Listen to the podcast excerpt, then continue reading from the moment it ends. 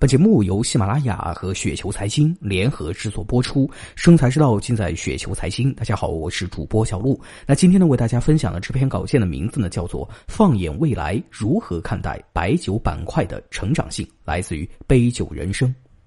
第一点，降低预期，不要有过高的期望。白酒板块呢，不同于强周期性的行业啊，业绩呢像过山车一样，山有多高，水有多深。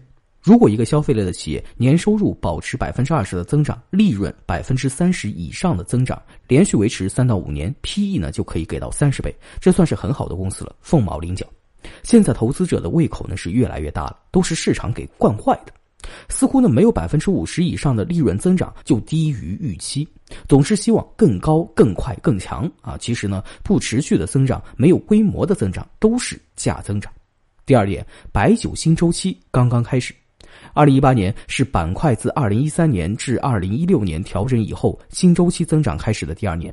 新周期突出的特征就是消费升级带来的结构增长啊，以及品牌集中度的快速提升，双重因素叠加影响的。目前呢，仍然是处在这个新周期的成长阶段啊，增长动力呢没有衰减，而是在聚集；增长方式呢没有改变，而是在加强。那有人就会问了，红旗还能够扛多久？啊，我说五年内不用担心行业走向性的问题。不过企业间会分化，有的增长快，有的增长慢而已。只要好的公司顺势而为，精准发力，就不会差到哪里去。第三点，高端酒会稳步增长。八百块钱以上的高端酒增长呢，不是一蹴而就爆发式的增长，也不会快速增长后呢就停滞不前了。这就像是高速行驶的列车，只要启动之后保持持续的动力，不刹车呢就不会停下来。需求增长就是动力。那从需求端来看呢，五年内高端需求将达到十万吨，年复合增长呢是百分之十五。从供给端来看，高端产能仍然是稀缺资源，而且很长一段时间都难以改变。未来五年高端产品的供给仍然满足不了日益增长的高端需求。茅台未来五年的成品酒供给取决于已经公布的近几年的基酒的产量。五年后，茅台不足四万吨可售成品酒。今年基酒生产规划四点六万吨，而茅台今年潜在的需求呢不低于三点五万吨。五粮液和国窖幺五七三将会是高端需求和供给缺口的最大受益者。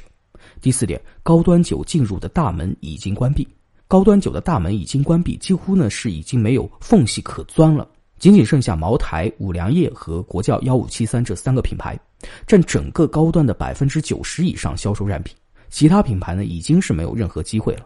任何意想挤进高端队伍，其实都是徒劳的。高端三大品牌的格局形成是历史的选择，是消费者的选择，不完全的是企业自身的努力。大多的时候呢，靠努力是远远不够的，底蕴和天资才是决定因素的。第五点，次高端的形成是新周期下的最突出特征之一。今天的次高端不同于上一轮周期的次高端，那这一轮呢，更多的是自下而上升级的结果，消费基础更稳固。茅台对行业的最大贡献就是将行业向上的高度重新打开，尽管呢不是主动为之，但不能否认茅台的标杆引领作用。新周期的次高端不仅仅是全国化次高端品牌的机会，我认为省级区域龙头次高端的机会呢会更大啊！这一个判断已经或不久呢将会被验证。主要的逻辑就是区域龙头上一周期主要会牢牢站住八十到两百块钱的价格带。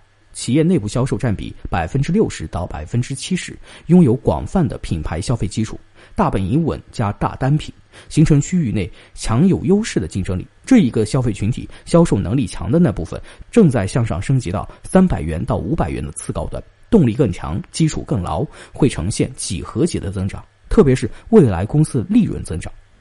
第六点，白酒板块依然低估。二零一八年白酒板块的大部分公司的利润将会维持百分之三十五以上的增长，目前的 PE 会落到二十到二十五倍的区间，显然呢是处于低估的状态。如果说去年板块上涨是估值的修复，那么今年将是业绩驱动的增长。放眼未来的三五年，赚企业增长的钱，不赚市场波动的钱，更不能够心比天高。如果说每年有百分之三十左右的投资收益，那已经是非常满意的了。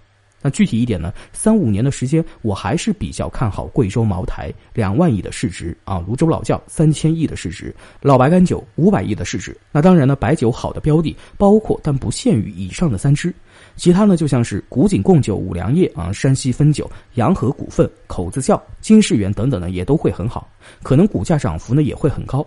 当然，美女千万，但不能够雨露均沾。重仓自己看好和深入了解的公司，拿得多，拿得久。